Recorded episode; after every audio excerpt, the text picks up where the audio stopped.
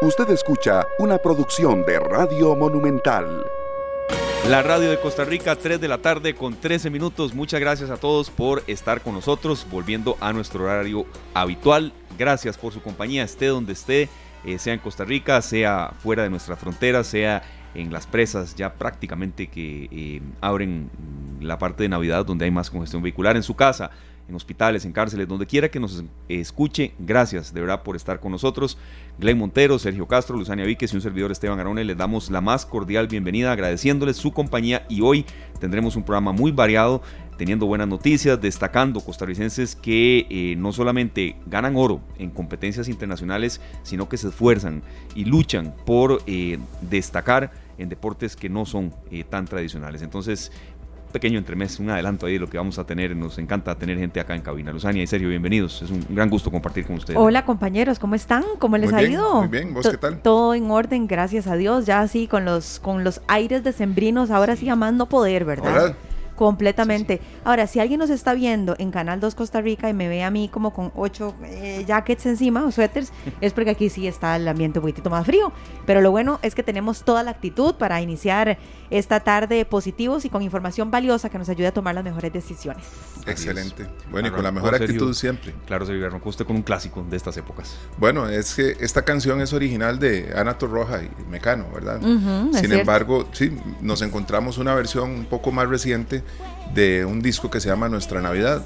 Son varios artistas y me encantó esta versión donde está Rake, está también Pandora, Yuri y muchos artistas más, Natalia Jiménez, eh, haciendo una versión un poquito más reciente, con un sonido más fresco, ¿verdad?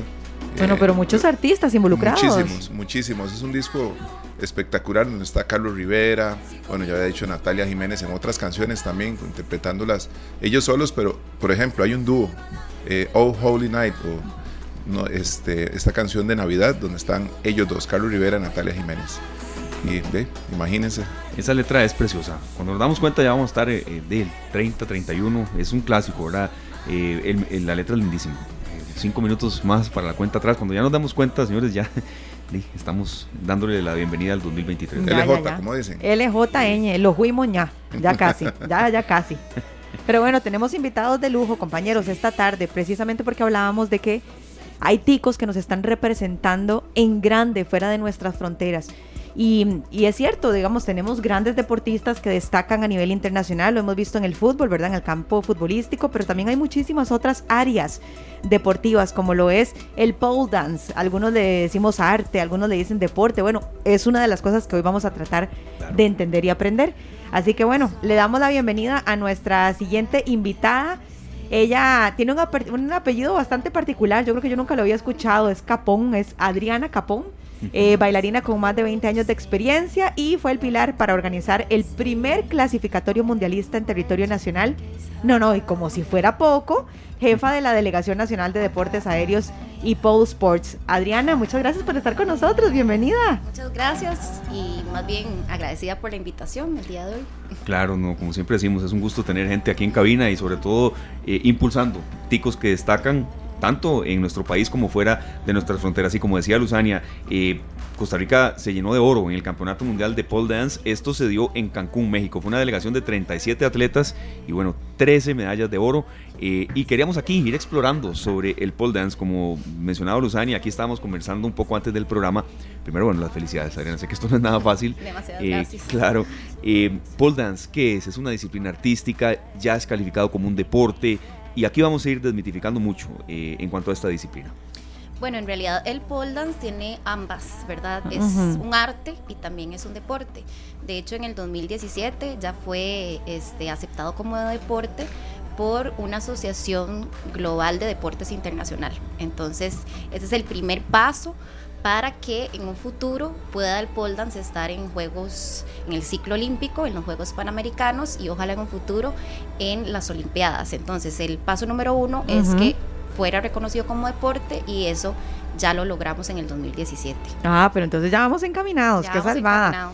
Ahora, eh, Adriana, ¿qué, qué, tiene que, que, tener una persona o qué habilidades debe tener una persona para practicar pole dance? Porque a veces cuando vemos a alguien practicarlo, nos quedamos así con la boca abierta, admirando, ¿verdad? Todas las, las, no sé cómo le llaman, las figuras o las posturas, pero decimos, Ay, no, es que yo me imagino que esa muchacha fue gimnasta desde que era una niña. Los movimientos, Lucy. Los movimientos, sí, y la expresión corporal. Entonces, hablarnos un poquitito, porque de repente hay alguien que nos esté escuchando y diga, ay, yo quiero aprender, ¿será que me, me, me motivo?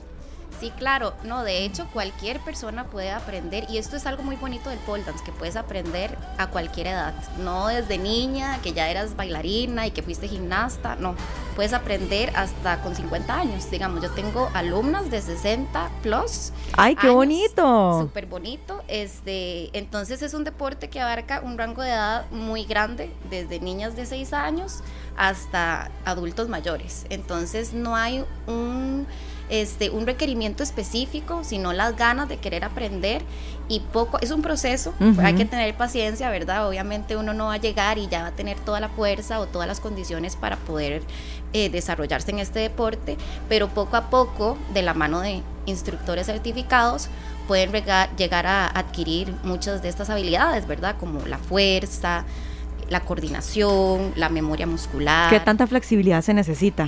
En realidad no necesitas ser flexible para empezar a practicar pole dance porque muchos de los trucos más bien son de fuerza y hay muchos trucos que son de flexibilidad. Mm. Entonces, aunque no seas tan flexible, puedes también enfocarte en trucos de fuerza, por ejemplo. Entonces, igual puedes ir desarrollando tu flexibilidad.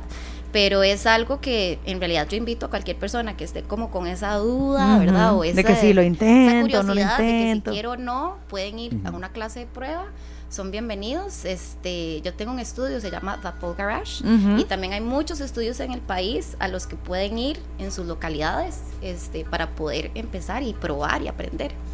Claro, Adriana, eh, nada más una consulta referente al tema de esta participación internacional en Cancún, México. Aquí vamos a ir, no es una entrevista rígida con un guion preestablecido, vamos a ir conociendo mucho de esta disciplina, pero eh, ¿Cómo fue esta participación allá en, Cancún, México, en este campeonato mundial? Es decir, eh, ¿es eh, de las primeras competiciones internacionales en que participan costarricenses en la disciplina del pole dance?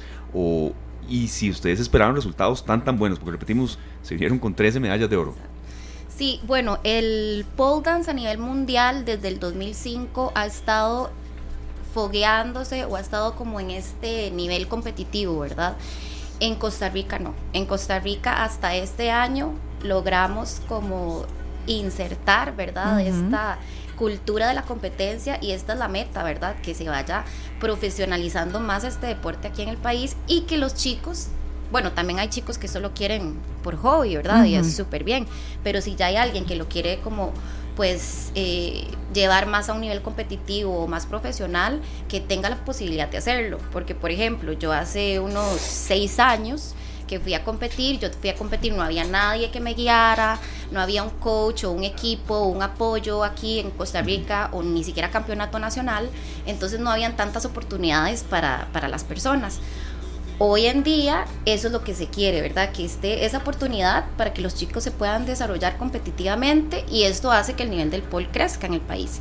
Ya hay muchos países que tienen 10 años de estar compitiendo, nosotros somos como los pequeños altamontes. Ahí va, ahí va. Exacto. Pero más bien yo estoy súper orgullosa del desempeño que tuvieron a nivel internacional. Bueno, imagínense medallas de oro. Bueno, bastante. En serio, pero todo gran camino empieza con un primer paso. Hay que darlo, ¿verdad? ¿Cuánto le beneficia a atletas de otras disciplinas practicar el pole dance? Porque leyendo un poco acerca de esta disciplina, eh, nombra a los luchadores que lo utilizaban en un principio para mejorar sus, su concentración y sus pasos a la hora de estar en combate, principalmente la coordinación de los mismos. ¿Cuánto le puede ayudar esto a, atletas que quieran tenerlo como una, una disciplina más? Bueno, esto sí pienso como que este sí puede beneficiar, ¿verdad? De, bueno, un atleta que practica cualquier deporte es bueno que esté eh, pues ampliando su conocimiento, ¿verdad? En distintas disciplinas y una de las cosas que da el pole, al igual que la danza, por ejemplo, es que se ocupa mucha memoria muscular, ¿verdad? Y mucha disociación del cuerpo en ciertas figuras, porque tenés que estar pensando en dónde está mi pierna, la fuerza que tengo que ejercer con el brazo, los puntos de contacto que tengo con el pole, mucho también es física, ¿verdad? mucho, mucho es física porque estás sosteniendo tu propio peso en una barra vertical. Lo puedes comparar un poco con calistenia, por ejemplo, que tienes que uh, manejar sí, mucho. es un súper deporte. Tienes que desarrollar mucha fuerza para soportar tu propio peso y jugar con el balance, ¿verdad? Porque muchas veces las figuras que se hacen en el pole tenés que estar ajustando músculos y tu cuerpo para no caerte y estar en un equilibrio, ¿verdad? Entonces eso también te ayuda como deportista en, en, tus, en tu disciplina, ¿verdad? Sí, me imagino que la parte de la eh, coordinación y equilibrio. Ahora, Adriana, ¿qué debe tener? Y, si hay algún término que lo digo mal, me corregís con toda confianza porque estamos todos aprendiendo de, de este deporte que debe tener una rutina, no sé si se le llama así, una rutina de pole dance para que sea una rutina brillante. Porque, por ejemplo, yo en algún momento de mi vida bailé, entonces yo no sabía que tenía que uno que marcar los pasos donde iban, no perderse con el tiempo, utilizar todo el escenario, buena proyección, etcétera. Pero en el caso de pole dance, ahora que ustedes salieron a representarnos, ¿qué evaluaba el jurado? ¿Cómo se cataloga qué es buena o qué es mala una presentación? Sí, bueno, hay todo un reglamento, ¿verdad? Un sistema de puntuación que creó la federación, ¿verdad? Porque también es uno de los requisitos que piden para que un deporte sea evaluado para poder entrar a Olimpiadas, ¿verdad? Una federación internacional. Una federación internacional. Entonces piden políticas, un reglamento, piden parámetros, piden un sistema de puntuación, piden que los jueces sean certificados, ¿verdad? Para que haya eh, estándares, ¿verdad? Para que puedan calificar a la persona que está ejecutando la rutina y lo podemos comparar con la gimnasia, ¿verdad? La gimnasia tienen ciertos eh, saltos mortales, acrobacias que tienen que realizar y se les pide requerimientos mínimos, ¿verdad? Entonces en el pole pasa lo mismo. También hay en la competencia se vieron dos modalidades, que es el pole art y el pole sport. Entonces, el pole sport les evaluaban este, los elementos esenciales, que son trucos que te dan una lista, y vos decís, bueno, quiero hacer estos trucos de flexibilidad, quiero hacer estos trucos de fuerza y voy a hacer estas acrobacias. Y cada uno tiene su reglamento y requerimientos mínimos. Si vos fallas en algo, no te lo dan, por ejemplo. Entonces, mm. tiene hay, el, de hecho, la mesa de jueces es, un, es bastante difícil juecear una rutina de pool claro, porque cada juez tiene un rol. Entonces, un juez está revisando acrobacia, el otro juez está revisando elementos esenciales, el otro juez está eh, revisando que la línea y las transiciones sean fluidas, que no estés como ahí, pensando y que había que sacar el brazo. Exacto. El otro juez va a revisar la parte artística o escénica porque como vos decís, en, si vos bailabas, cómo es tu proyección en escenario, ¿verdad? Te ves nerviosa, te ves segura, te, cómo, cómo está tu fuerza en toda la rutina. Empezaste y terminaste con la misma energía o ya se ve que al final ya te estás muriendo, ¿verdad? Entonces son tantas cosas que evalúan, ¿verdad? Que ocupan siete jueces diferentes para estar evaluando cada uno este, diferentes cosas, ¿verdad? Esto más que todo en pole sport, pero en pole art, en pole art evalúan más como tu proyección escénica, como toda la coreografía en sí, ¿verdad? Como que la musicalidad también es importante en ambos, pero también sí evalúan este cómo transicionas o qué concepto tienes o cómo es tu puesta en escena, ¿verdad? Sí lo evalúan como una parte más a nivel artístico que en pole sport. El pole sport está como muy... Más por, por estructura, ¿se hizo bien o se hizo mal? Está muy estructurado el pole sport, entonces sí es bastante. Los dos, los dos tienen sus cosas, ¿verdad? Los dos tienen. Adriana, en referencia al tema del mundial en Cancún, todo mundial pues tiene un certamen clasificatorio, ¿verdad? ¿Cómo fue que ustedes llegaron ahí? Eh, ¿El proceso de avance? ¿Fueron eliminatorias regionales? ¿Cómo llegaron ahí o por invitación? Porque siempre eso tiene eh, alguna especie de, de distintas maneras de llegar, de clasificarse. Sí, bueno, yo tuve un contacto con la presidenta de la Federación Mexicana, ¿verdad? Porque también otro de los requerimientos para poder ser el deporte olímpico es que hayan federaciones internacionales y federaciones nacionales. Entonces hay muchos países que tienen su federación, entre ellos México, ¿verdad? Que también el, el gobierno les apoya. Entonces la federación, la presidenta de la Federación de México, este, yo estuve en contacto con ella, fui invitada a ser juez en el Campeonato Nacional de México el año pasado y ahí fue donde surgió, ¿verdad? Pues esta eh, idea, bueno, no es idea, en realidad este, este proyecto, ¿verdad? de traer un campeonato nacional a Costa Rica para que pudieran clasificar al mundial.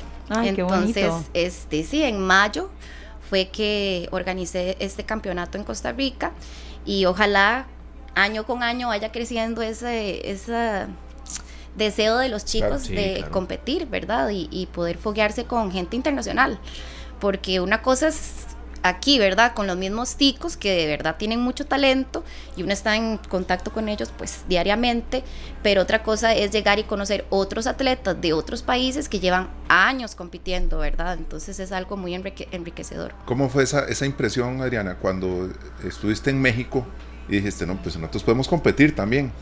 ¿Sí, o no? Sí, sí. No, de hecho, este, fui al Campeonato Nacional de México y lo que son como, hay diferentes niveles, ¿verdad? Hay nivel amateur, que viene siendo como el nivel principiante, que en realidad es un principiante intermedio, ¿verdad? Que ya es no, no principiante, principiante sí, sí, Está el nivel profesional, ¿verdad? Que es un nivel avanzado y hay un nivel élite. Entonces, me impresionó mucho el nivel élite porque sí son como gimnastas, ¿verdad? Es impresionante el nivel que tienen y la fuerza que tienen para ejecutar todo. Este, pero realmente yo digamos, viendo todas las rutinas que se presentaron en México, yo sí vi que en Costa Rica tenemos talento y que podemos competir contra otros países en el mundo. Obviamente, pues poco a poco, ¿verdad? Vamos alcanzando más nivel y nos vamos acostumbrando a también seguir las reglas, porque los campeonatos no es, hay que adaptarse, ¿verdad? Y leer bien el reglamento, porque si yo llego y simplemente me salgo el reglamento, me van a eh, te van a bajar puntos. Me van a bajar puntos. Por creativo, por creativo.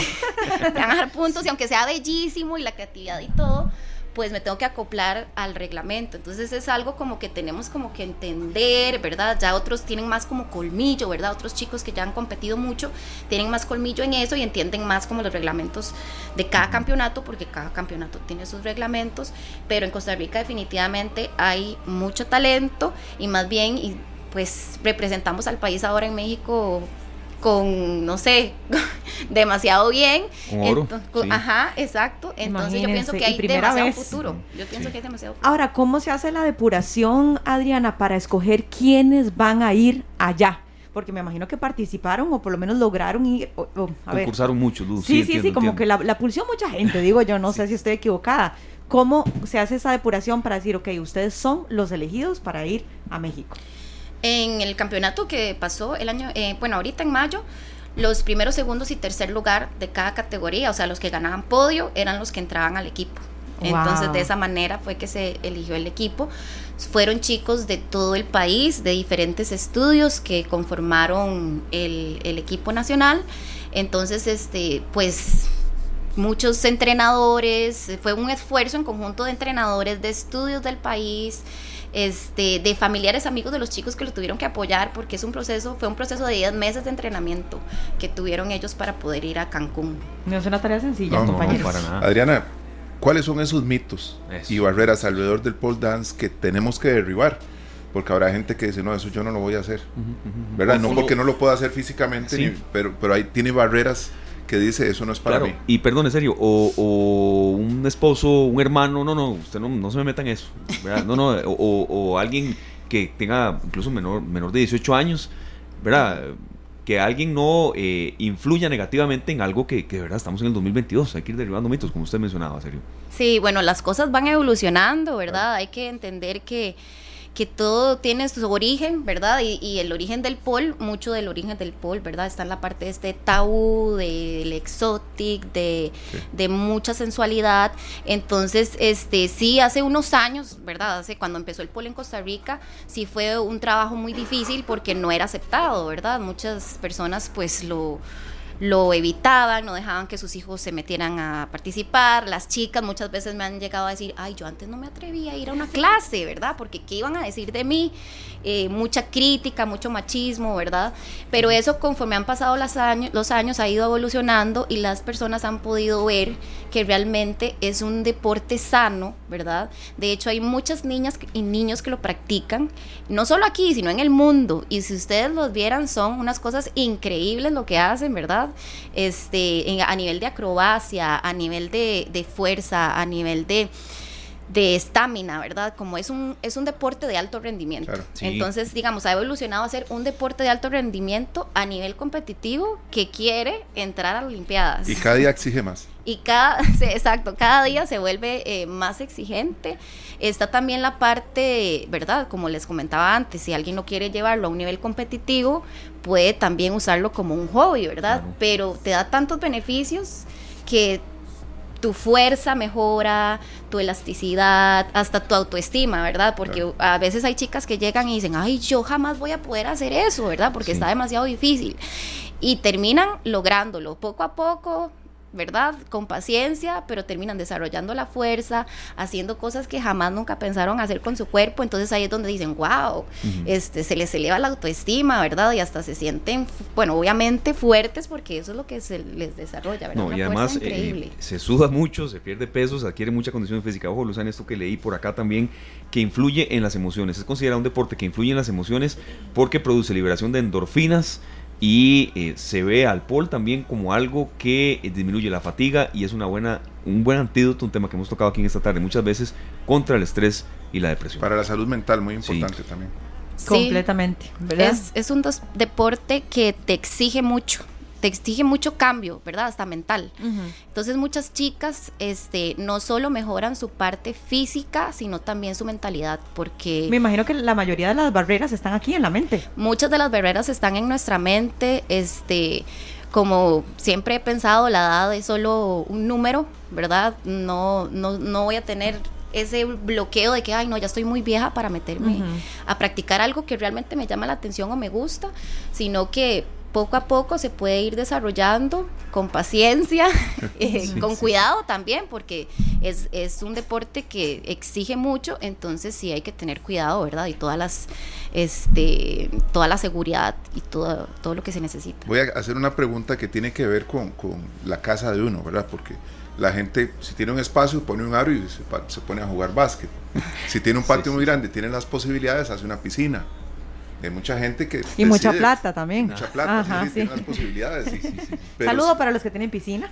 El, marquito de fútbol con dos escobas. El marquito de fútbol, o sea, la gente que tiene espacio hace un gimnasio en su casa. Bueno, habrá quien quiera poner también un tubo en su casa, pero no es solo que esté ahí puesto, ¿verdad? Para que tenga la gente mucho cuidado porque eso tiene que estar muy seguro. Sí, exacto. Este, pueden poner un tubo en su casa. Hay, hay, hay pues eh, empresas eh, que distribuyen, digamos, como el equipo para poder montarlo en la casa, pero sí es importante que tomen todas las precauciones del caso, ¿verdad? Que se em, aprendan con un instructor que sea certificado, eh, tal vez que vaya a su casa primeramente, ¿verdad? Porque también hay clases online que podrían hacer, pero sería bueno que primero empiecen con alguien en persona, ¿verdad? Para que puedan ir entendiendo, ¿verdad? y desde ahora, cuando empiezan en principiante, no es como que ya se van a subir arribísima en el tubo y van a hacer cosas difíciles, no. Primero se empieza abajo, se empieza poco a poco, existen las colchonetas también, por ¿verdad? Aquello. Por aquello, tienen que instalar muy bien el tubo porque han visto, no sé si han visto videos donde están en las casas y se caen los tubos, ¿verdad? Ay, no puede ser. Entonces es importante tener ese conocimiento de que el tubo esté bien instalado, revisarlo de vez en cuando porque se puede ir aflojando y también tener un instructor adecuado que me vaya guiando en este proceso para aprender, porque si no es simplemente, ay, me lo puse el tubo. Sí, y, sí, y ahora voy a hacer pole dance. Ajá. no, no, necesitamos ir caminando de la mano con un instructor certificado, eso es muy importante. Compañeros, vamos a la pausa ya, entonces, ¿les parece? Para seguir, no dije nada, para seguir hablando con Adriana, porque tenemos muchísimas preguntas. Claro, yo creo que en, el próximo bloque de la entrevista, creo que hay que ser también un poco responsables. Perdone que se me salga aquí la parte del periodismo, creo que también hay personas que si quieren aventurarse en el pole dance tienen que tener procesos, procesos progresivos, no de un solo, digámoslo correctamente, ¿verdad? serio, nadie quiere una lesión de rodilla grave que sé que, que puede darse en el pole dance. Entonces viene esa otra parte que también vamos a seguir explorando. Bueno, vamos con este, Inés Gaviria y Samper. Esta canción que la conocemos en otras versiones y esta que está maravillosa, Algo contigo. Ya regresamos.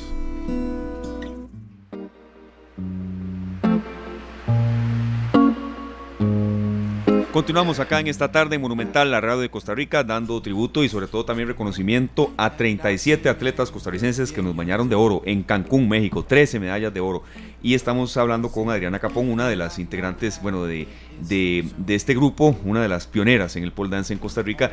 Y desmitificando eh, tabús que hay, también luchando para que el pole se dé a conocer un poco más y hemos estado conversando de eso. Yo quería consultarle a Adriana un poco sobre la parte preventiva, ¿verdad? Decíamos, eh, el periodismo manda y hay que, incentivar un poco que la gente eh, se impulse y se atreva a hacer deportes distintos, pero que no sean un riesgo para su salud. Eh, quienes tal vez no pueden hacer pole dance? O le cambio un poco la pregunta, para internarse en el mundo del pole dance, ¿qué cuidados específicos deben de tenerse? Nada de tobillos fracturados, rodillas con lesiones, ¿verdad?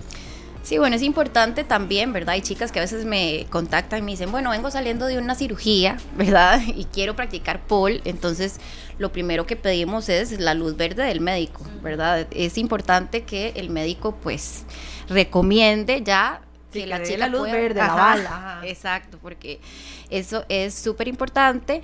También las lesiones, ¿verdad? Eh, que tengan preexistentes, si en ese caso las mandamos a donde un médico para que pueda consultar si les da permiso de practicar el pole dance como deporte. El pole sí es algo nuevo, ¿verdad? Entonces muchos médicos tal vez no tienen un conocimiento total de qué se hace en una clase o cómo se practica, pero ya con el paso del tiempo han ido, como el pole se ha ido popularizando más, pues ya mucha gente tiene más conocimiento, ¿verdad?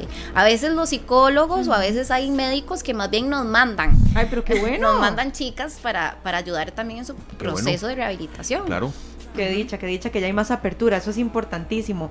Ahora, en, en el caso de las personas que quieran empezar a practicar Paul, eh, Adriana, ¿cuánto tiempo si quieren aprender, a ver, si, si, quieren introducirse en este mundo y quieren ir avanzando, ¿cuánto tiempo sería bueno que le dedicaran a la semana? Estamos hablando de dos veces, de tres veces, de, de cinco veces, de una vez al mes, o sea, ¿cómo sería la frecuencia? Sé que eso va a depender mucho de cada quien, pero digamos, alguien que diga, no, yo en serio quiero tomármelo en serio, quiero aprender, ¿cuánto sería bueno?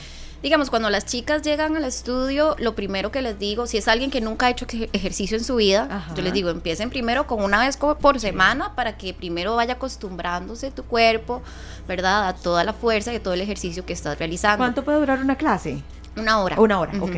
Conforme va pasando el tiempo, ya sí pueden empezar con dos clases, tres clases. Si es alguien que ya es muy activo y ya practica otros deportes y quiere ponerle bastante al pole dance, sí, puede hacer tres veces por semana pole para ver un, eh, para poder avanzar más rápido, ¿verdad?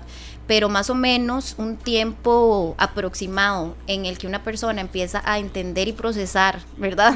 Como lo que estoy haciendo y que empiece a ver resultados, de que empiece a decir, oh, ya, ya me sale los trucos o ya empiezo a entender cómo es la cosa, más o menos unos tres meses para que uno le dé chance al cuerpo de asimilar lo que está realizando, ¿verdad? El cuerpo es súper inteligente, se va a adaptar a todo lo que uno lo quiera. Este... Al principio habrá alguno que otro moretón, me imagino, ¿verdad? Ah, sí, al principio hay muchos moretes, ¿verdad? bueno, también depende de la piel de cada persona. Hay personas que tienen tienden a ser más morete que otras, son más sensibles. Sí pasa que hay moretes, no les vamos a mentir, ¿verdad? Sí duele, sí duele. Pero eso es en todos los deportes, ¿verdad? Eh, exacto. No es exclusivo de uno u otro. Exacto, yo cuando voy a hacer ejercicio digo, estoy sufriendo. Pero después de terminar de hacer el sufrimiento. Dicen no pain, no gain. No pain, no gain.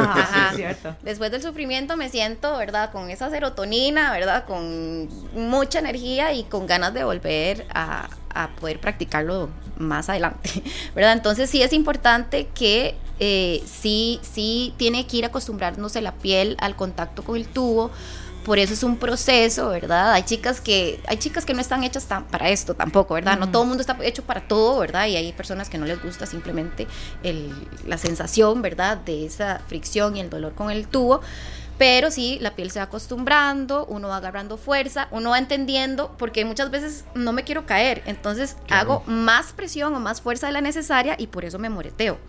Entonces ya uno va aprendiendo qué tipo de presión hacer para no caer, para sostenerse y el cuerpo va entonces asimilando el proceso. Pero sí, es como en el gimnasio, si va solo una vez, es diferente a una persona que va cinco veces a la semana, va a haber resultados más rápido. Claro, a mí me nace la duda también, eh, tal vez la pregunta sea muy básica o muy absurda, pero la principal fuerza es en los brazos, es en el abdomen o la verdad es en todo el cuerpo. Uno viendo algunas rutinas de videos que hemos visto. En realidad sí se utilizan casi todo el cuerpo, todos los músculos. Es más, hay chicas que después de, llegar a clase al día siguiente me dicen, me duelen músculos que no sabían que, pero que ni existían. ¿Verdad? Porque vos estás, este, como hay también un tema de balance, ¿verdad? Tenés que estar con la fuerza de todos tus músculos, ir ajustando esa fuerza para hacer ese equilibrio.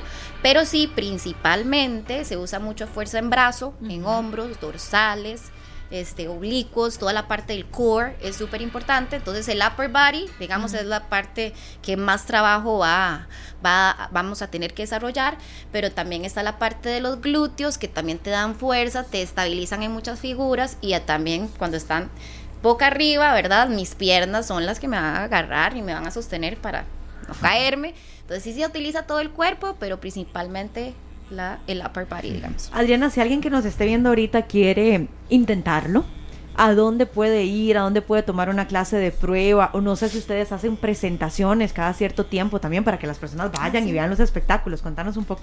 Bueno, eh, eh, yo tengo una academia, se llama The Pole Garage, lo pueden encontrar en Instagram. Vamos a tener un show este jueves 8 de diciembre. Ay, qué bonito. Entonces ahí en las redes del Instagram estamos compartiendo dónde pueden comprar las entradas, es abierto al público, entonces pueden ir y ver y pues tal vez antojarse, ¿verdad? Después de querer hacer. Voy a buscarlos, a ver si me antojo. Dale. Eh, va a ser el jueves a las 7 de la noche o el 8 de diciembre. Pero también hay muchas academias que también fueron parte de, del equipo de este campeonato. Voy a contarles un poco, bueno, está Apple Garage, también está Cibo, es otra de las academias, Airborne, esta es una que queda en Jacob, para aquellos que están más del otro lado, ¿verdad? Está eh, Polart, ese está en Escazú, este, Beeple, Upi Gym, Conatus, y Umuco. Ah, y también Peseta Pole Dance en Pérez de Ledón, ¿verdad? Ah, también. qué bueno, por todo lado, sí. Hay por todo lado, en realidad, sí, academias que para cualquier persona quieren llevar su primera clase pueden contactarlas por medio del Instagram. Ok, perfecto. Ya en la parte final, Adriana, verdad, agradeciéndole mucho y agradeciéndole también a Glenn, a Jocelyn, a Manuel, a eh, DJ Gol, los compañeros de Canal 2 que nos están permitiendo en el Facebook Live ver todas estas imágenes. ¿Cómo fueron esos oros ahí en Cancún? Había mucha gente viendo. Eh, ¿Se esperaban ustedes tanto, a ver, eh, tanto oro, tanto, tanto triunfo? ¿Y cómo fue ese momento? Ya, describiendo un poco lo que se vivió en ese campeonato mundial.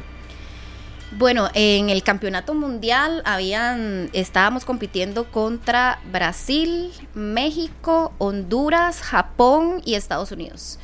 Entonces, este, en realidad el ambiente, ¿verdad? Era bastante bonito porque había, pues los chicos podían interactuar con otros competidores, conocer su experiencia.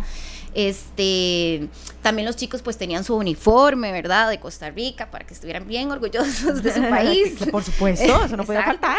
Este, y también ellos mismos durante todo este proceso, ¿verdad? Se han ido apoyando los unos a los otros, ¿verdad? Porque pasar por este proceso tiene sus altos y bajos, su trabajo, no solo en la parte de nutrición ni en la parte de entrenamiento, sino su trabajo mental, ¿verdad? El apoyo de sus familiares, de sus entrenadores, de sus estudios. Entonces es algo que une realmente, es algo que, que, que también uno tiene mucho aprendizaje, ¿verdad? A veces uno llega y no sabe todo lo que le puede pasar, ¿verdad? Que los imprevistos, ¿verdad? Este, que el clima, que la altura del país, que la estructura, ¿verdad? Porque una cosa es, ah, bueno, esos tubos son de cuatro metros, los de las competencias, sí. Normalmente los muy altos. Normalmente en los estudios no hay tubos tan altos, entonces también te pueden impresionar, ¿verdad? También el estar frente a un jurado en un escenario grande con luces y pantallas LED también te pueden impresionar. Yo ni me he subido, yo ya me imaginé el tubo y ya me asusté. Exacto, sí. Usted mide dos metros, Sergio. Por ahí. No, metro ochenta y cuatro. Casi dos metros. Bueno, 84, no, no, es que es una altura de verdad muy, muy eh, digamos, distinta tal vez a lo que se puedan encontrar. Y eso que usted mencionaba, también imprevistos de ir a México, ahí la, el, el tema del agua, la altura, imprevistos hay en todo lado. O sea, el cansancio mental, físico. Una, consulta, son 24 medallas, 13 de oro, 8 de plata, 3 de bronce. ¿Hay algún atleta que haya ganado más de una medalla o todos son atletas distintos? Hay atletas que ganaron más de una medalla, este, porque hay unos que compitieron, eh, por ejemplo, en Polar y en Pole Sport, ah, un ejemplo. O también también estaba la modalidad de aro artístico, ¿verdad? Es el aro, aro aéreo. Entonces hay chicas que compitieron en aro y también en pool. Entonces en esos casos puede ser que también ganaran como medalla en aro y medalla en pool. Y se viene el nuevo reto, Brasil 2023. Exactamente, ahora el próximo año el Mundial de la Aerial Pole Sport World League va a ser en Brasil más o menos también va a ser en la misma fecha, en octubre, ¿verdad? Entonces ya se está planeando el próximo campeonato nacional aquí en el país eh, para seleccionar a los chicos y también para que haya un campeonato nacional, ¿verdad? Si no quieren ir a Brasil, pueden igual competir en el campeonato nacional por la experiencia. Eh, por un nuevo reto, ¿verdad? Realmente yo siento que las personas, los atletas, los chicos que deciden quiero competir son bastante este, perseverantes y valientes en tomar esa decisión de ir y presentarse frente a un jurado. Muy valientes, por supuesto. Imagínense ustedes todos los retos y todas las barreras que tienen que derribar para ir y enfrentarse y ver el, el pole de cuatro metros, ¿no? Muy, muy cargas, de verdad que sí. Impresionante, impresionante. Adriana, pues no, muchísimas felicidades. Muchas eh, gracias. por todo lo que has logrado, porque a ver, sabemos que muchas personas que están inmersas en este mundo, pero nunca es fácil dar ese primer paso para lograr eh, ir a otro país a representar a Costa Rica. Y vos tuviste la, la visión y trabajaste duro por lograrlo y bueno, se regresaron con buen oro. Así que, muchísimas gracias. No, muchas felicidades, eh, desearte lo mejor también en este evento y, y, ojalá que podamos ir a echarte porras muy pronto entonces. sí, sí, sí. Muchas gracias. A no aflojar. Yo sé que es difícil. Sí, sí, es difícil. Buscar patrocinio, buscar ayuda, visibilizarse, pero bueno, eh, ojalá y Es ir abriendo camino. Exacto. Porque es un trabajo de hormiga. Sí, es un trabajo bastante detallado y, y pues de bastante perseverancia también, porque a veces no siempre las puertas están abiertas, ¿verdad? O no siempre tiene como la mejor aceptación pero se hace el esfuerzo. bueno, acá, acá tenés eh, una puerta abierta para cuando necesites promocionar eh, las, eh, los eventos para clasificar y demás, todas estas competencias, que podemos retomar el tema claro. en esas Muchísimas gracias. Claro que sí. ¿Ya hay fecha mes para Brasil 2023? Eh, es en octubre, ah, no, hay fecha todavía, pero el campeonato va a ser en junio. En junio. Ya te digo, el campeonato nacional va a ser en junio, ya te digo la fecha exacta. Ah, ok. Este... La posibilidad para Brasil es hasta octubre del año que viene. Exacto. pero, desde ya se pueden ir preparando para el campeonato nacional que va a ser el 10 de junio. 10 de junio. del 2023. ya casi. De ya casi, ya estamos a la vuelta de la Sí, ya hay que ir preparándose. Claro. No sé, Lucy, si ya usted le ha consultado, perdón, el tema de, datos de contacto, ¿verdad? De, no, no, no, no, no, muy importante, sí. ¿A dónde la podemos contactar, Adrián? Bueno, me pueden contactar a el Instagram, bueno, mi Instagram personal, Adri Capón, o al Instagram del estudio de Apple Garage, en caso que quieran este, llevar clases, o también a los otros estudios que mencioné. Y si quieren información del campeonato, está el Instagram de Liga Pole Sport CR. Liga Pole Sport CR. Exactamente. Ahí vamos a estar anunciando como los campeonatos. Ya estas páginas todas están en nuestro Facebook, en Canal 2 Costa Rica, y pueden accesarlos directamente y muchos éxitos, Adriana. Muchísimas gracias. Bueno, ya los quiero ver, compañeros, no solamente para mujeres, vamos a ver cómo nos va. Vamos a ver. No voy a arribar mitos, sí, pero hacerlo con, con todos los cuidados del caso. Muchas gracias, Adriana, por haber venido. 3.57, usted nos dice, serio, ¿con qué seguimos? Hay mucho más de esta tarde. Tenemos información con nuestro compañero director de noticias eh, Monumental, Polo Ulloa. Gracias de verdad por acompañarnos. Bueno, tengo una canción de, de una artista que sabemos que es muy admirada en el mundo entero. Ella se logró abrir un espacio cuando parecía que ya su carrera no, no, no daba, eh, digamos, como señales de temas nuevos y demás. Hace unos años ella empezó, como me pareció que fue un segundo aire en su carrera artística. Y hablamos de Natalia Lafourcade.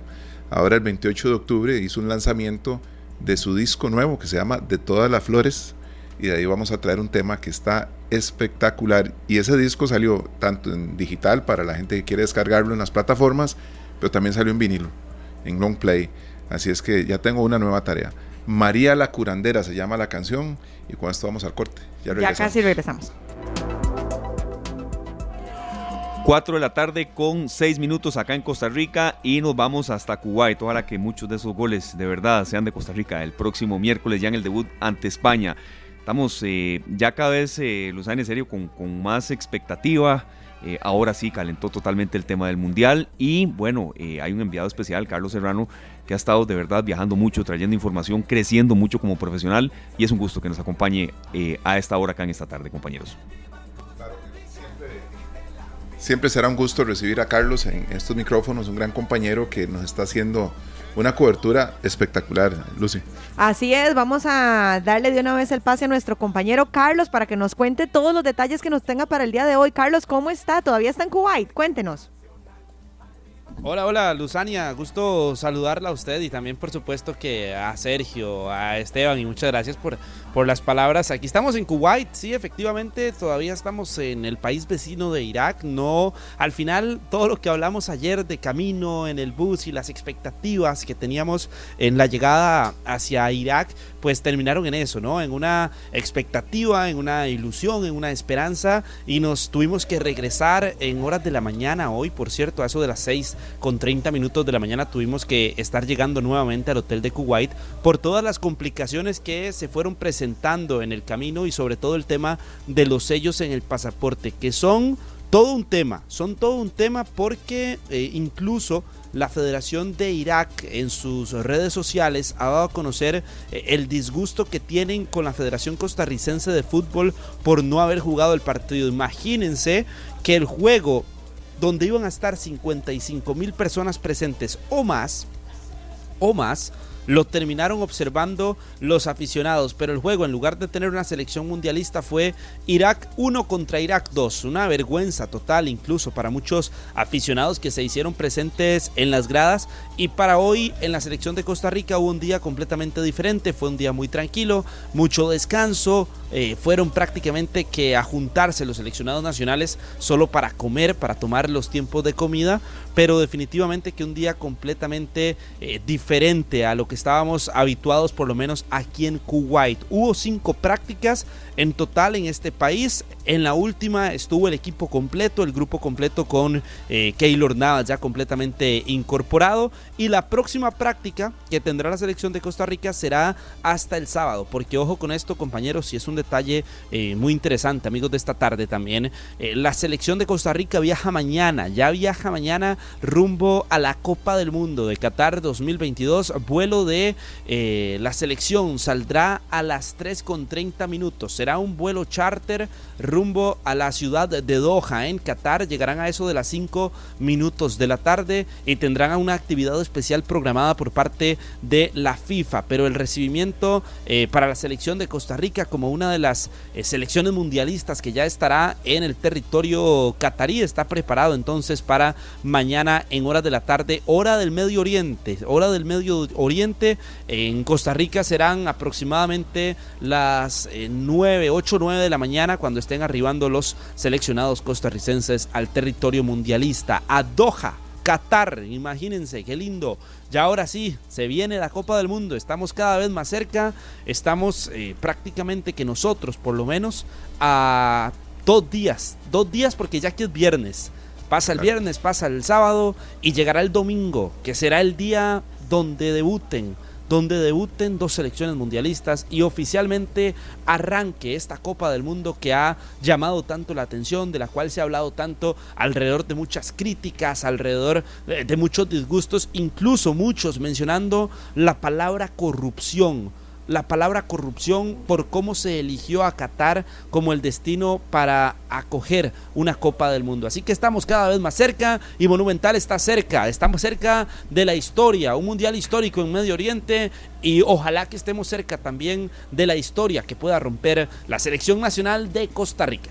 Eh, Carlos, hay un, hay un tema con los sellos en los pasaportes en Medio Oriente, ¿verdad? Que tiene que ver con Estados Unidos, incluso con países vecinos que si uno fue a este país que ya tiene problemas para ingresar al otro y demás.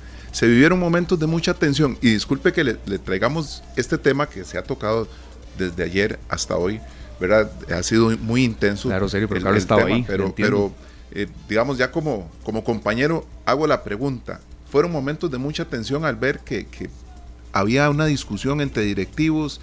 Que, ¿Cómo se vivió ese, ese rato en la frontera?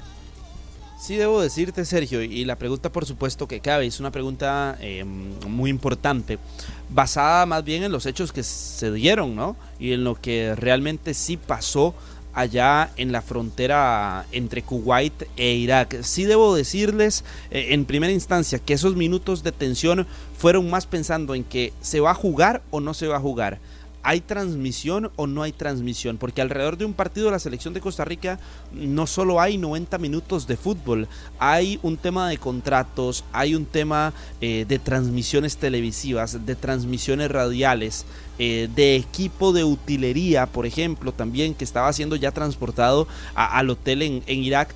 Y el otro tema por el cual me imagino que va más esa pregunta de la atención es la seguridad propia, la seguridad de cada uno de nosotros. Yo siempre digo, al final eh, hay muchos jugadores, hay muchos miembros administrativos, muchos miembros del cuerpo técnico, pero todos somos humanos, todos somos personas, todos tenemos eh, familias a nuestro alrededor, tenemos novias, tenemos eh, esposas, podemos tener lo que sea, ¿no? entonces, ¿a qué voy con esto que, que estoy diciendo? Que la atención podría más ir por ese aspecto de cómo está, qué está mi familia pensando de esta situación que estoy viviendo, ¿verdad? Y a partir de eso, mi respuesta sería, yo personalmente, personalmente, sentí una seguridad completa, una garantía completa, porque con una delegación mundialista, una delegación oficial que estará participando en la Copa del Mundo de Qatar 2022, compitiendo, ojalá, eh, uno no puede sentirse inseguro. ¿Qué nos van a hacer? Es decir, eh, no pueden meterse en un problema, y hablo de la gente que está en, Irak, porque si le hacen algo, algún tipo de daño, algún tipo de inconveniente que pase más allá a la delegación que estaba ayer en la frontera, no era un problema de Costa Rica, era un problema que se podía convertir en un problema a nivel mundial, porque estabas tocando una selección que va a participar en el evento más importante en el evento más importante del año a nivel general.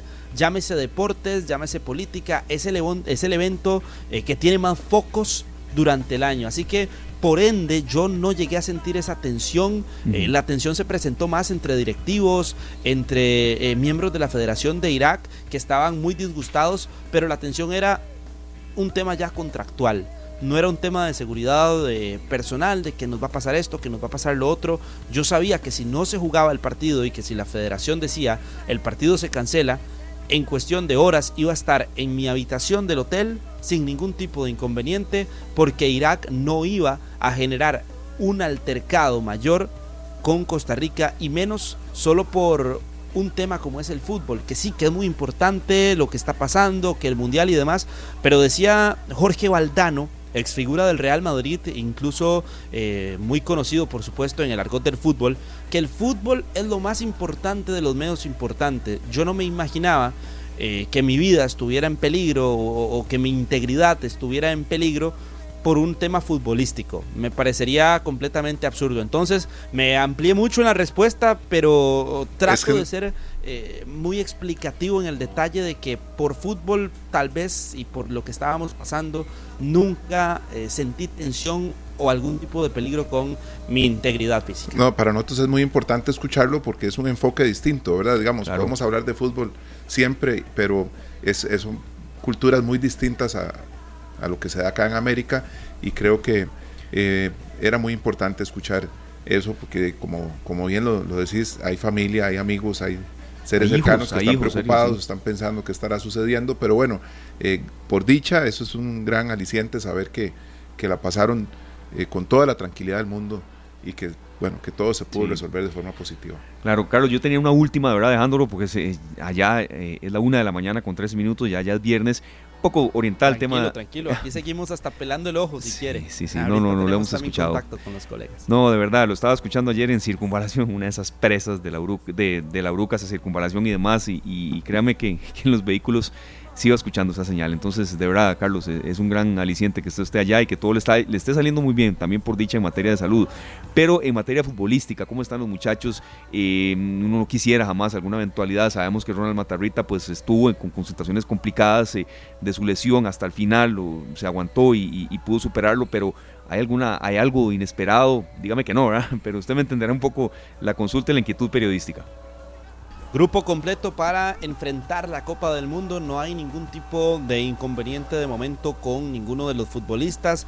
a pesar de la situación de Ronald Matarrita, ya hay que recordar que había sumado minutos incluso en su equipo en el FC Cincinnati. Anunciaba don Luis Fernando Suárez que ya está 100% recuperado después de eh, un golpe que sufrió días atrás Brian Oviedo. También está 100% recuperado Keylor Navas, que había tenido semanas complejas por un tema lumbar.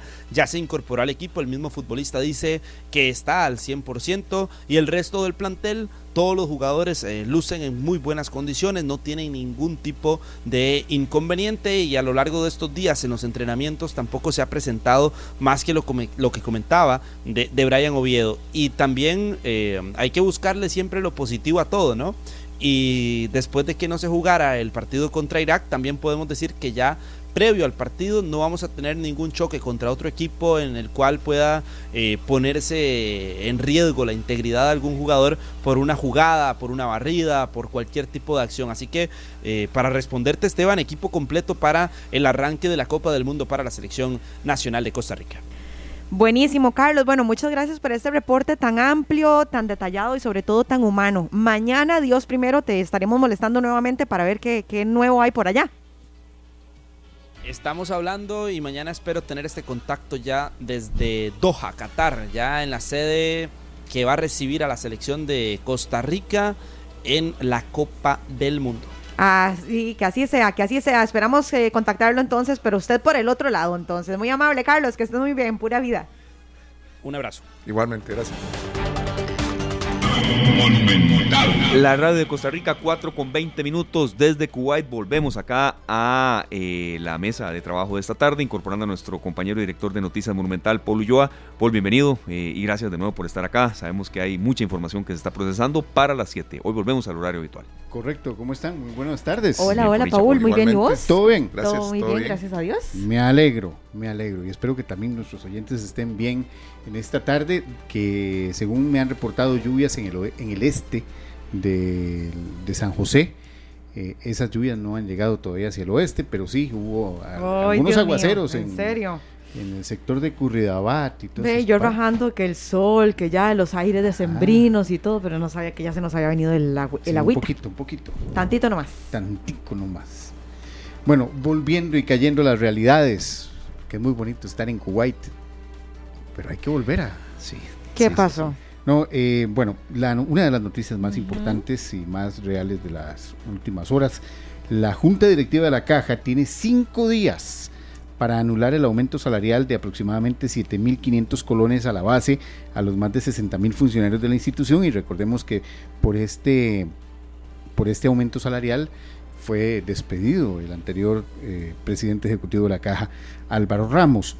Eh, esto surgió eh, este tiempo que está dando, que prácticamente le pone una fecha límite a la, a la decisión de la caja, eh, se desprende de un mensaje de la gerencia general que envió el pasado 15 de noviembre en un oficio a la Junta Directiva, de la cual Noticias Monumental tiene copia. Eh, el gerente general de la caja, el eh, don Roberto Cervantes, establece que no existe un fundamento jurídico para no ejecutar lo dispuesto y se pone como fecha límite para su ejecución el 21 de noviembre.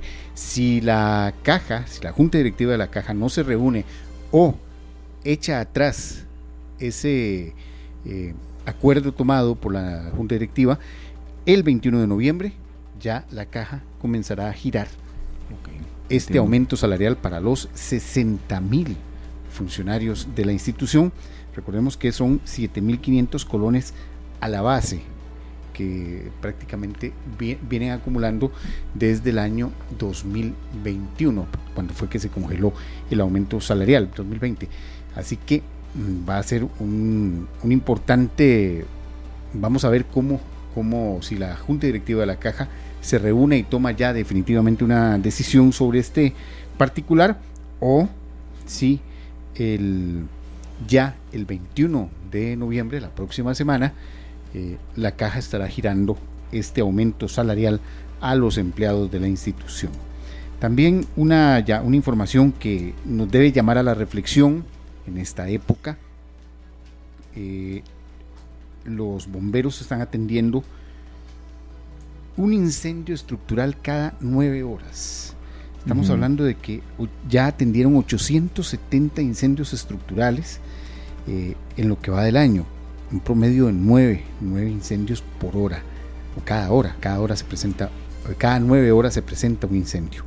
Así que, bueno, viene la época donde más incendios estructurales se dan debido a la sobrecarga de las luces, a que muy bonito dejamos el arbolito de Navidad encendido y se nos olvidó, eh, o eh, recargamos mucho los sistemas eléctricos de las casas que no tienen revisión. También eh, se da el asunto de las cocinas de leña, las cocinas de tamales. Bueno, hay muchas, muchas sí posibles causas de incendios y esto hay que tratar de evitarlo, hay que tratar de pararlo. No hay nada más triste y les voy a ser sincero que cubrir una información de alguien que perdió todo en estos días. No, no, eh, Así que, por supuesto, si usted puede hacer la revisión de su casa para evitar un incendio, hágalo. Tómese un rato. Si va a adornar la casa, bueno, tómese el, el ratito de decir, bueno, ¿dónde vamos a conectar todo esto? De hecho, que saben que, compañeros, yo creo que ese es un muy buen tema para desarrollar en estos días, porque yo creo que a un gran porcentaje de la población le sucede que pone el arbolito, que pone las lucecitas en la ventana, que pone, no sé, otro arbolito eh, de esos que se pegan en la ventana que tienen luces y todos los conectan a un toma. O consiguen una ruleta y ahí ponen todo, todo, todo, todo, pero no sabemos en realidad qué estamos haciendo. Y de ahí se originan lamentablemente muchos incendios estructurales. Y tomando en cuenta también que muchas de las extensiones con luces vienen con la opción de conectar otra y otra y otra, porque al final de la extensión viene un toma. Exacto. Entonces vean ustedes lo delicado que es, porque lamentablemente esta, en esta época del año es donde se incrementan muchos de esos incendios. Exactamente. dejamos, por ejemplo, una una extensión y uno empieza a revisar las extensiones y tiene, tiene un un cablecito pelado. Eh, y no, no se nos mm, se nos olvida ponerle tape o sencillamente, no, no, ¿qué importa? Eso no pasa nada, ¿eh? eso no va a pasar, no me va a pasar a mí. Eso es lo que siempre decimos. No me va a pasar. Se calienta y después prende fuego el árbol. El árbol, mm, bueno, nada más imagínense. Así que eh, este es un, un buen momento si ya estamos adornando nuestra casa, si ya estamos pensando en hacerlo, bueno, pensar estratégicamente también, pensar, bueno, ¿dónde voy a poner las luces? ¿Qué voy a recargar? Eh, existe, tengo la capacidad, tiene mi casa la capacidad para aguantar tanta luz. Bueno, eso también debemos, debemos ponerlo, ponerlo en consideración. Muchas veces, eh, tal vez es evitar un poquito tanto adorno, tanta luz Y, poner un poquito otro adorno y hacerlo de otra manera. Y, el espíritu, eso, y, el espíritu navideño no, no, no baja. O sea, el espíritu navideño eh, Yo creo que a veces no, depende tanta luz, de la luz, por ahí un poco. sino también de otras familiar, sí, sí. Vea, por lo que estaba diciendo Luzania, vea, no se compara para nada jamás con, con una muerte o un incendio un incendio a veces no solo puede dejar una muerte, sino lesiones graves, pero también hemos hecho trabajos, eh, bueno, he hecho trabajos y, he leído también que en, en, Navidad el consumo eléctrico se dispara hasta más de la mitad y el bolsillo también se ve afectado. Entonces, la cuesta de enero a veces es más empinada de lo que, de lo que queríamos. Se sale un poco eso que usted estaba mencionando, Paul, pero también es otra, otra vertiente informativa de lo que pasa y hay un tema ahí también con las horas en las que pasan encendidos todos estos sistemas, porque puede ser que sí, que tengamos un sistema eléctrico correcto. Robusto. sí, pero que dejemos una extensión que no es capaz de soportar 10 horas seguidas mm, y se queda. para que desde la madrugada todo el mundo pase viendo la casa muy bonita. Pero eh, eso necesitamos la, certificación y la asesoría de, un profesional y también ser conscientes de que podemos cometer un error que le puede costar a muchos, no solo el tema de perder un bien material, poner en riesgo su vida y la de los vecinos. Y es que aquí viene la otra cosa que de la que siempre eh, adolecemos. Además de ese, de ese, de decir, a mí no me va a pasar, eh, tenemos otra característica muy propia, que es yo puedo con todo. yo, yo me sé, ah, yo me sé hacer la, conexión de un circuito, ¿verdad? Entonces yo puedo con todo. Y eso, eso, eso es muy, muy importante tenerlo en cuenta. No siempre podemos con todo, no siempre sabemos todo Eh, tal vez seamos todos técnicos de la selección en un partido, pero no todos somos Pero con la instalación eléctrica no se juega. No, No, vea, frase que ya todo el mundo nos va a escuchar y nos va a entender, no nos creamos MacGyver a veces, ¿verdad? Sí. algunos no, lo, no, no, no saben eso. Puede ser. La, la, generación más jóvenes sí, puede ser. no, saben yo, quién sí me acuerdo de MacGyver, yo sí, ah, claro. Sí, pero Mira que yo tiene razón por eso esa frase y ¿quién, quién es? ¿Quién es, tío? Ni saben por qué anda uno una cuchillita ahí esas, sí, claro. esas rojas, ¿verdad? No, no, a poner mucha atención en eso. Hemos tenido invitados acá, los que también les solicitamos eh, cuando hemos hablado con bomberos, ¿verdad? Que atienden muy a menudo este tipo de emergencias y los árboles a veces tampoco resisten el calor porque le ponemos las luces inadecuadas y son tantas cosas que hay que tomar en cuenta. Son muchas, son muchas cosas, así que eh, no es solo decorar por decorar, hay que saber, hay que saber hacerlo, hay que, hay que también tomarnos el tiempo para prevenir cualquier accidente y eso es lo más importante. Otra de las informaciones que vamos a ampliar mm, eh, a las 7 de la noche, el Ministerio de Trabajo y Seguridad Social enviará una previsión directa a la tienda Josefina relacionada con un caso de agresión. Eh, esto para que los encargados del comercio comprendan que el maltrato y el no respeto a las condiciones del trabajador eh, no son tolerables, luego de que trascendiera un video donde dos empleadas han sido golpeadas, fueron golpeadas. Así que el Ministerio de Trabajo ya emite esta prevención, que es una prevención directa, es un paso antes de, es una advertencia, por decirlo así, eh, para este comercio que eh, también está siendo eh, objeto de otras solicitudes por parte de los diputados que pedirán que el inspector de trabajo, así como al menos dos inspectores más, se comparezcan ante los diputados para ver qué fue lo que pasó en este caso y ver qué acciones emprendió el Ministerio de Trabajo eh, y si puede llegar un poco más a la, eh, a, la defensa, a defender precisamente la situación de estos empleados, de los empleados de esta, de esta tienda capitalina. Hay un, hay un tema ahí que uno yo no sé si será necesario ahora cada vez que hablan de este tema relacionado a esa agresión, que pongan las imágenes, eh, porque son grotescas, ¿verdad? Sí. Pero eso pasa a vista y paciencia de muchos empleados, de muchos colaboradores de estas tiendas, no están ellos solos, ¿verdad? Creo que a veces con, una vez es suficiente, pero ¿usted qué opina, Paul? De verdad, teniendo aquí a alguien que ha tenido tanta carrera en televisión y, de verdad, eso que está diciendo usted serio, lo he escuchado, lo he visto en varios chats, lo he escuchado en familiares, con la pregunta así directa, ¿es necesaria otra vez? Pero quizá eso llame la atención eh, para que se denuncie. El problema, eh, sí, es necesaria, es necesaria la imagen, es necesario. Y también, les, voy a ser sincero, eh, tal vez es porque ahora tenemos el poder de la multiplicación de las redes. Entonces, lo vemos en la pantalla, en, el televisor, y también lo vemos en las redes. Entonces, sí se nos queda esa idea de que se ha repetido y repetido y repetido y repetido muchas veces. Eh, pero sí hay que, ya uno, eh, por lo menos teníamos esa, esa característica, por lo menos en NS11, en lo que yo trabajé, que por lo menos se pasaba, está bien, se pasaba una vez y ya después tenías que buscar otra forma de, de, darle imagen a esa, a esa noticia, pero sí, eh, y, se los digo así, ya con, conocimiento, hemos visto las imágenes, pero también como las hemos visto en redes, y hemos visto los otros ángulos en redes y otras imágenes más nuevas que han llegado y que nos llegan no solo por Facebook, sino por Twitter y que también nos están llegando por los, por los mensajes de WhatsApp.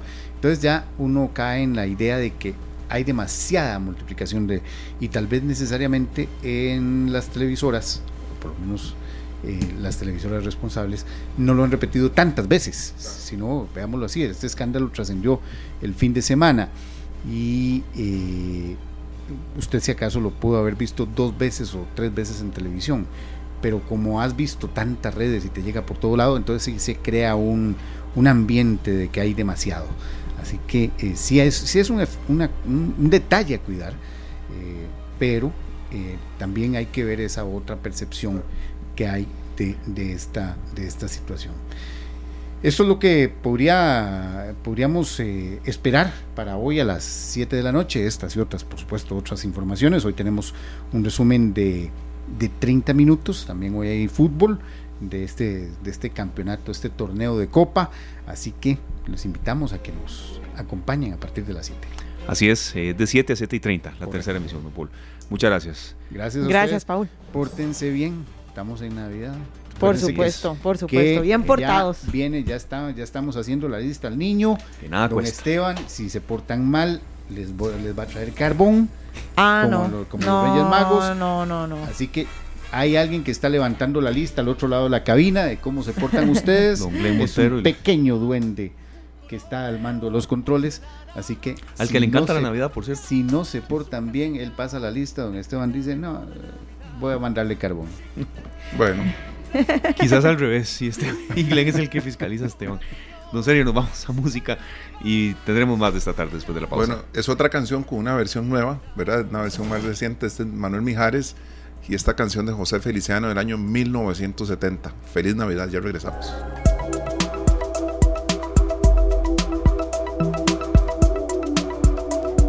Muy buenas tardes a todos, gracias por seguir con esta tarde. Bueno, mañana, queridos compañeros, tenemos programa de 3 a 5 de la tarde. Mañana tenemos horario habitual, mañana vamos a tener temas relajantes que sí, nos van a ayudar a tomar mejores decisiones, pero desde ya los invitamos, estamos preparando algo en la sección de cine, compañeros, así que si ustedes quieren ir al cine, mañana es una muy buena opción porque vamos a tener información de primera mano para saber cuáles son los estrenos que están volviendo locos a las personas.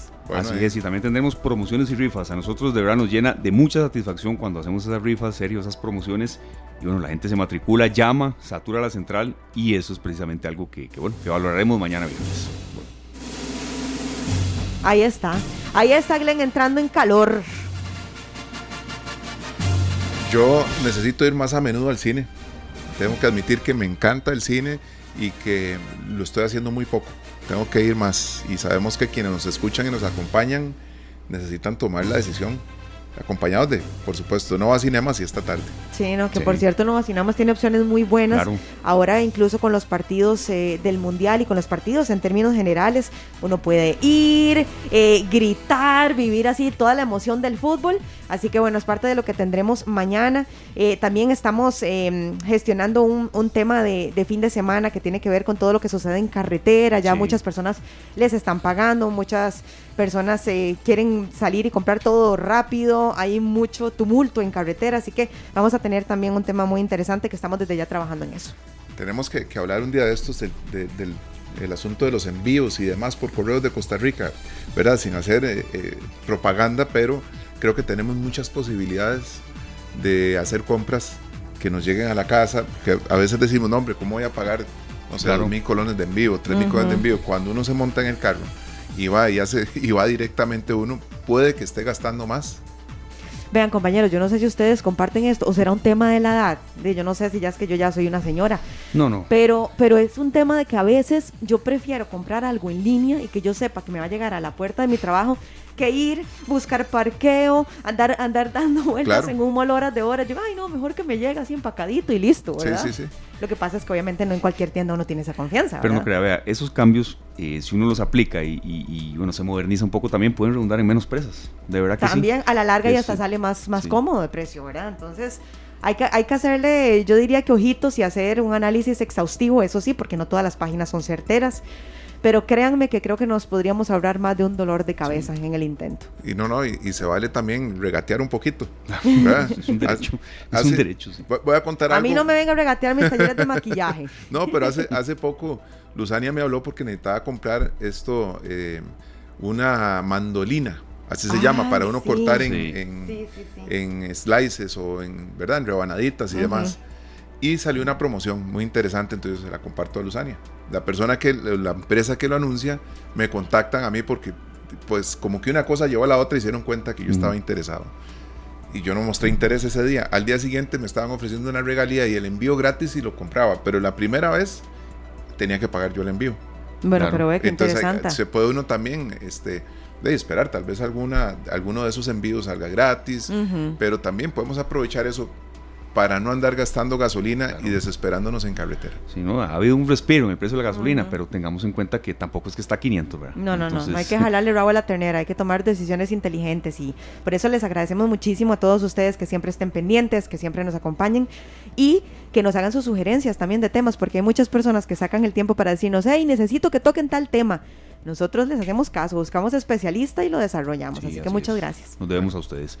Las 4.50 nos estamos retirando. Gracias a todos. Entonces volvemos mañana de 3 a 5. Acá en esta tarde en Monumental, la radio de Costa Rica. Don Sergio, le ponemos la cereza al pastel con buena música. Bueno, nos vamos con ¿Qué nos vamos? A ver, a ver si, si entro en calor, así ya como de fin de semana. Este disco que fue un best seller, ¿verdad? Cuando hablamos de la, de la salsa, de la música latina, hay un disco que, que manda, que Siembra Rubén Blades y Willy Colón pero hay un disco que entró y compitió durísimo, que se convirtió en algunos momentos en el más vendido en la historia de la música latina. Y hablamos de Mi Tierra, de Gloria Estefan. Buenísimo. Nos vamos con esa canción porque nuestra tierra es santa y divina. Así es que feliz tarde-noche, a disfrutar mucho con Perando el Ojo y mañana de nuevo de 3 a 5. Que Dios los bendiga, hasta mañana. Cuídense mucho, que la pasen muy bien. Este programa fue una producción de Radio Monumental.